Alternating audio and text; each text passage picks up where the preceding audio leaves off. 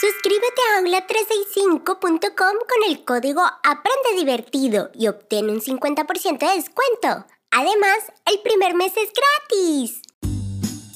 Santi, estoy preocupada. No sé cómo empezar a hacer la tarea que tenemos para mañana. Tenemos que hacer un árbol genealógico. Sí, y un árbol genealógico es la historia del crecimiento de las familias acomodada en un dibujo con forma de árbol. Qué hermosa tarea, chicos. Qué mejor forma de conocer a nuestros antepasados que con un árbol genealógico. Seguramente van a descubrir miles de historias y personas nuevas e interesantes en sus familias. Recuerda activar el botón seguir para que no te pierdas ninguno de nuestros episodios. Y si quieres encontrar más contenidos divertidos, ingresa a www.aula365.com. Ahora sí, Invita a tus abuelos a escuchar este episodio juntos y recordemos viejas épocas.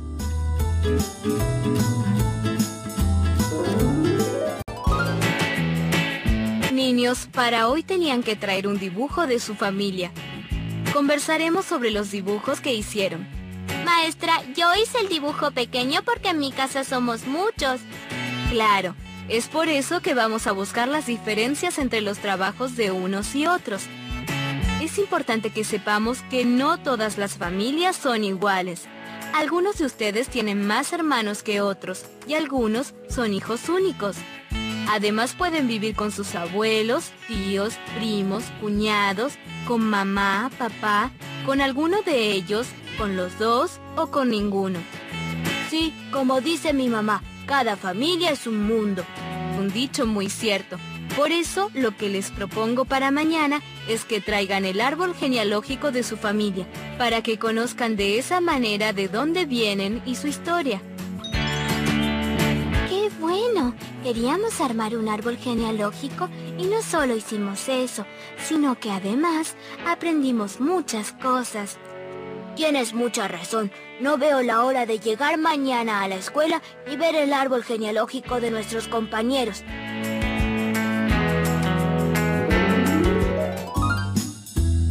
Recuerda acceder al enlace en la descripción para que puedas descubrir más contenidos asombrosos y dale a seguir para poder ser el primero de enterarte de las novedades.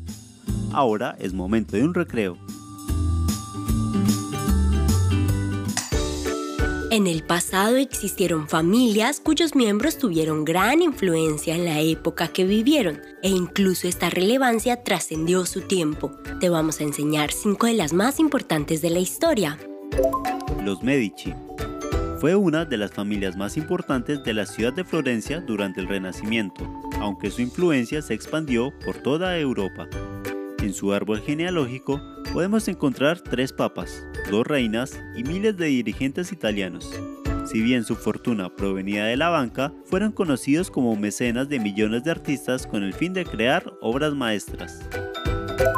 Los Rothschild de origen judío-alemán, esta familia cobró relevancia durante el siglo XIX cuando Mayer Hamschel Rothschild crea un banco en su ciudad de origen en Frankfurt. Mayer tuvo cinco hijos que con el tiempo se trasladaron a cinco ciudades importantes de Europa, donde cada uno abrió una sucursal del negocio familiar. Llegaron a tener tanta influencia que algunos gobiernos pidieron préstamos a la banca Rothschild para financiar guerras. Hoy en día la descendencia Rothschild tiene presencia en más de cuatro países. Dinastía Ming La dinastía Ming gobernó China entre los años 1368 y 1644 y según la historia fue uno de los periodos más prósperos del país. Luego de la expulsión de los mongoles del territorio por parte de un monje llamado Xu Yuanzhang, este adoptó el apellido Ming que significa brillar. Se instaló un sistema más ordenado en el manejo del Estado, formaron un ejército importante, además de la construcción de la muralla china. Familia Khan. Hubo un tiempo en donde el imperio mongol mandaba en gran parte del territorio asiático, comandado por el emperador Genghis Khan. Su secreto fue unir varias tribus nómades bajo un solo reino. A su muerte, sus hijos dividieron el reino y de esta forma se expandieron por gran parte de Asia y Europa.